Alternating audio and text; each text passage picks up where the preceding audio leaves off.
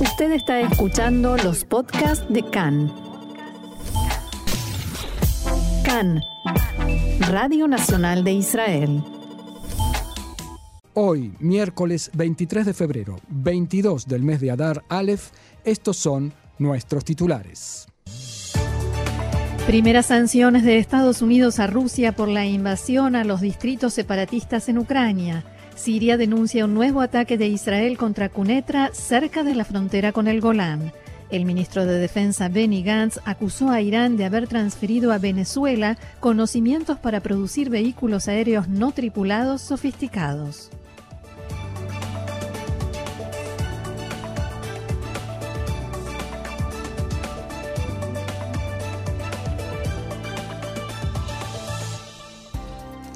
Y ahora sí vamos con el desarrollo de la información. Estados Unidos declaró anoche la imposición de las primeras sanciones contra Rusia ante lo que el presidente Joe Biden calificó como el inicio de la invasión rusa a Ucrania. Queda prohibida la actividad de norteamericanos y de empresas estadounidenses con dos bancos rusos y fueron impuestas sanciones contra allegados al presidente ruso Vladimir Putin y contra otras personalidades de la élite rusa. En Washington advirtieron que si Rusia continúa con su agresión, serán impuestas sanciones más duras y se considerará la posibilidad de bloquear su acceso al sistema de cobros SWIFT, por medio del cual se realizan cerca del 80% de los pagos internacionales. En el mismo sentido, la Casa Blanca anunció que el encuentro previsto entre el presidente Biden y su par ruso Putin ha dejado de ser una posibilidad. La portavoz de la Casa Blanca, Jen Psaki, dijo que un encuentro tal será posible solamente si Washington distingue un mejoramiento de la crisis. El secretario de Estado norteamericano Anthony Blinken anunció ayer a su par ruso Lavrov que cancela el encuentro entre ellos previsto para mañana. No es lógico encontrarse cuando ya ha comenzado la invasión, explicó Blinken. El presidente ucraniano Volodymyr Zelensky decretó ayer el reclutamiento de soldados de la reserva por un periodo limitado. No se prevé un enrolamiento general del ejército. Zelensky enfatizó que Ucrania no renunciará a ningún territorio en favor de Rusia, pero agregó que aún busca caminos diplomáticos para resolver la crisis. La Secretaría de Defensa de Estados Unidos ordenó reforzar sus fuerzas militares en Europa del Este. Según una fuente en el Pentágono, hasta ocho aviones F-35 serán trasladados desde Alemania a varias regiones en el sector oriental de los países de la OTAN. Una primera fuerza de unos 800 soldados de infantería será transferida desde Italia hacia la región báltica. En el lado ruso, el presidente Vladimir Putin dijo que Rusia siempre está dispuesta a mantener un diálogo sincero y buscar soluciones diplomáticas a la crisis con Ucrania. No obstante, subrayó que los intereses de Rusia y la seguridad de sus ciudadanos no son negociables. El embajador de Rusia en Washington, Anatoly Anatonov, dijo en respuesta a las sanciones contra su país que éstas no resolverán nada es difícil imaginar que alguien en Washington cree seriamente que Rusia examinará su política exterior según amenazas de sanciones. No recuerdo un solo día en el que nuestro país haya vivido sin sanciones de Occidente. Hemos aprendido cómo funcionar en esas condiciones, escribió en la red Facebook.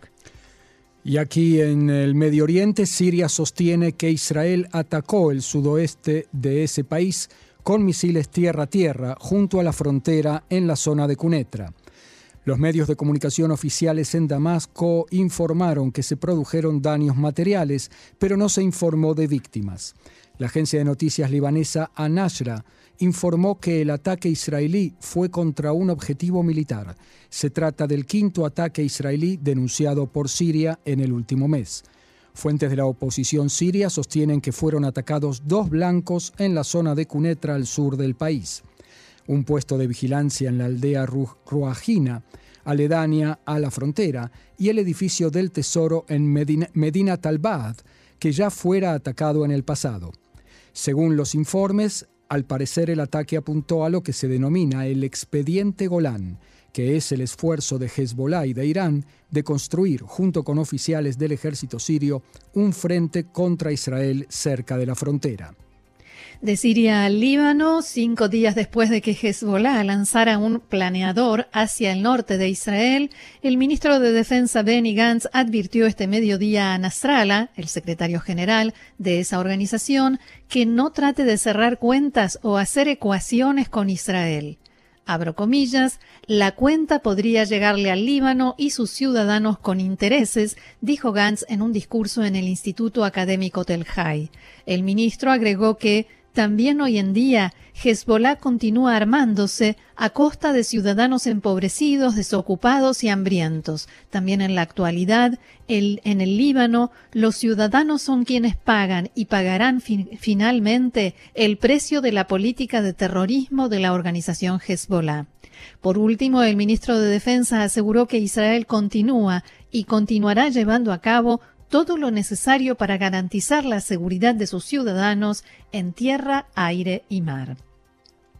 Seguimos en la región y seguimos con declaraciones del ministro de Defensa Benny Gantz, quien acusó a Irán de haber transferido a Venezuela conocimientos para producir vehículos aéreos no tripulados sofisticados.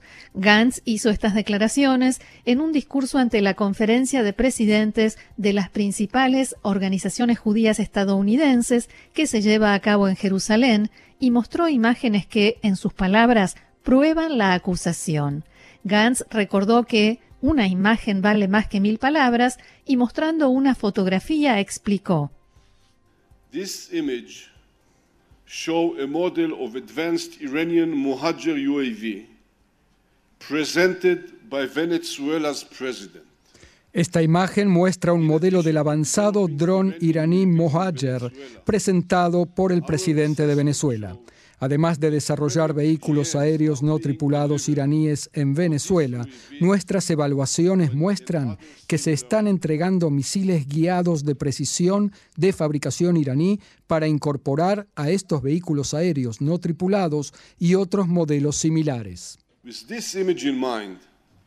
I can tell you that in my meetings with partners from around con esta imagen en mente puedo decirles que en mis reuniones con aliados de todo el mundo, incluidos africanos y latinoamericanos, percibí una seria preocupación por el apoyo iraní al terrorismo.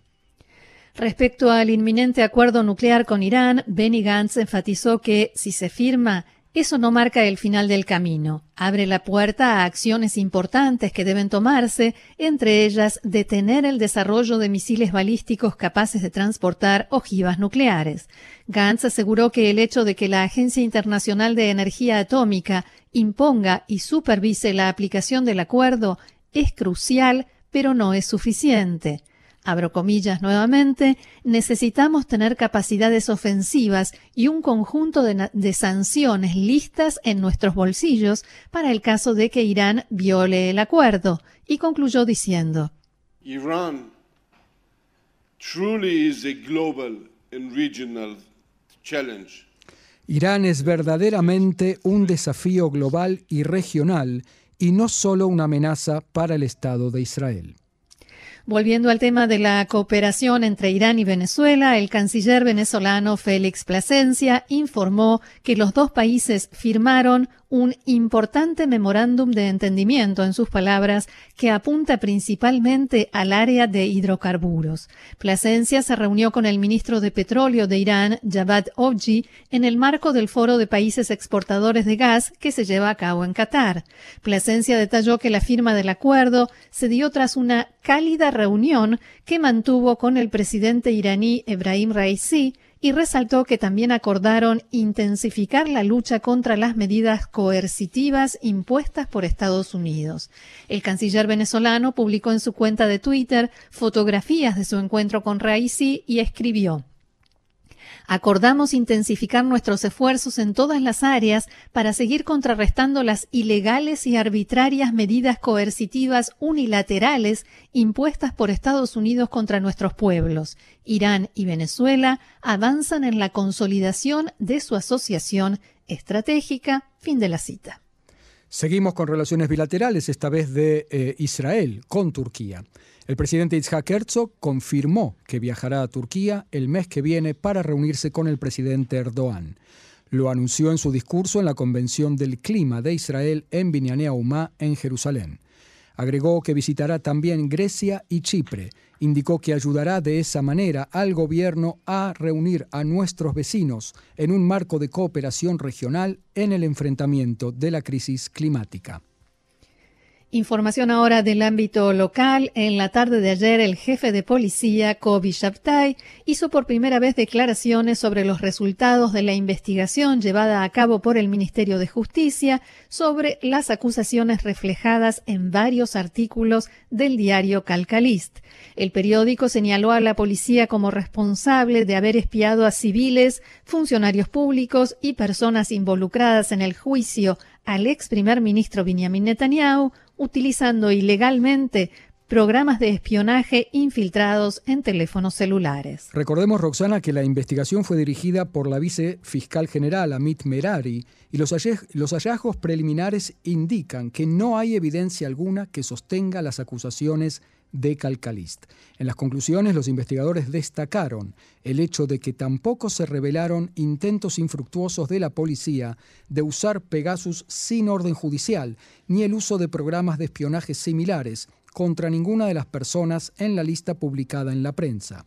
Solo tres personas fueron objetos de una orden judicial autorizando el uso de este tipo de hackeo telefónico, pero solo con dos de ellos se intentó utilizar programas de espionaje y de ellos solamente con uno se tuvo éxito. Shabtai aseguró en la tarde de ayer, en el marco de un acto oficial de la policía, que la institución fue víctima de acusaciones falsas que perjudicaron gravemente su credibilidad y la de todas las instituciones responsables de hacer cumplir la ley.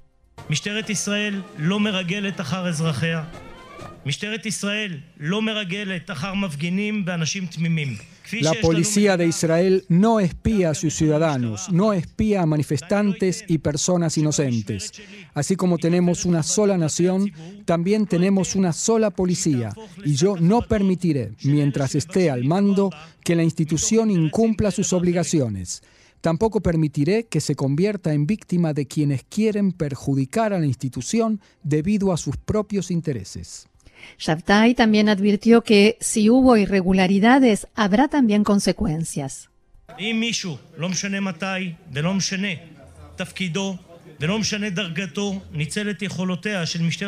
Si alguien, no importa cuándo ni cuál sea su cargo ni su rango, aprovechó las capacidades de la policía de Israel para hacer algo prohibido, me ocuparé personalmente de que rinda cuentas por ello. Y al hablar de cuentas pendientes, el jefe de policía se refirió, por supuesto, a los medios de comunicación.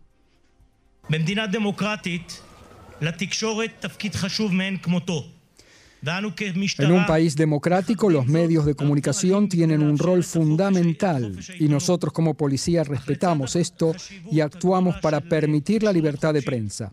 Pero junto a la importancia de la libertad de prensa hay una gran responsabilidad sobre la facilidad con la cual se difamó a la institución policial completa, alguien debe dar respuestas. En la aldea Hader, aledaña a Belén, resultó muerto anoche un joven palestino de unos 14 años de edad por disparos de Tzal en momentos en que lanzaba una botella incendiaria contra un vehículo israelí en una zona donde en el pasado ya fueron lanzadas botellas incendiarias.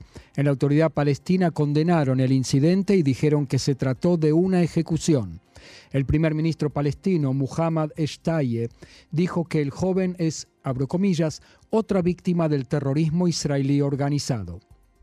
La siguiente información es local. La crisis en la coalición. El titular de la bancada del partido Yeshatid, Boaz Toporovsky, estimó que el regreso del ministro renunciante Eli Avidar no provocará la caída del gobierno, el regreso a la Knesset. Según él, Avidar está comprometido con el gobierno del cambio y la coalición sabrá enfrentar sus ideas y sus deseos, tal como se enfrentó antes de que fuera nombrado ministro.